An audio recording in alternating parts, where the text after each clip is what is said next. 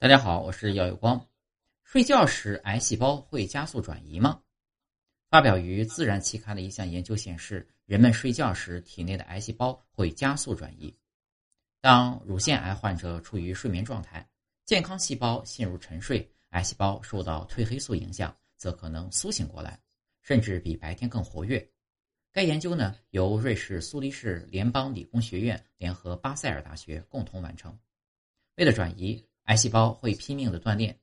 美国约翰霍普金斯大学发表于顶级期刊《自然》的一项研究发现，在充满阻力的环境下，癌细胞甚至能突破重重阻碍，奋力移动，打破了以往人们对其的认知。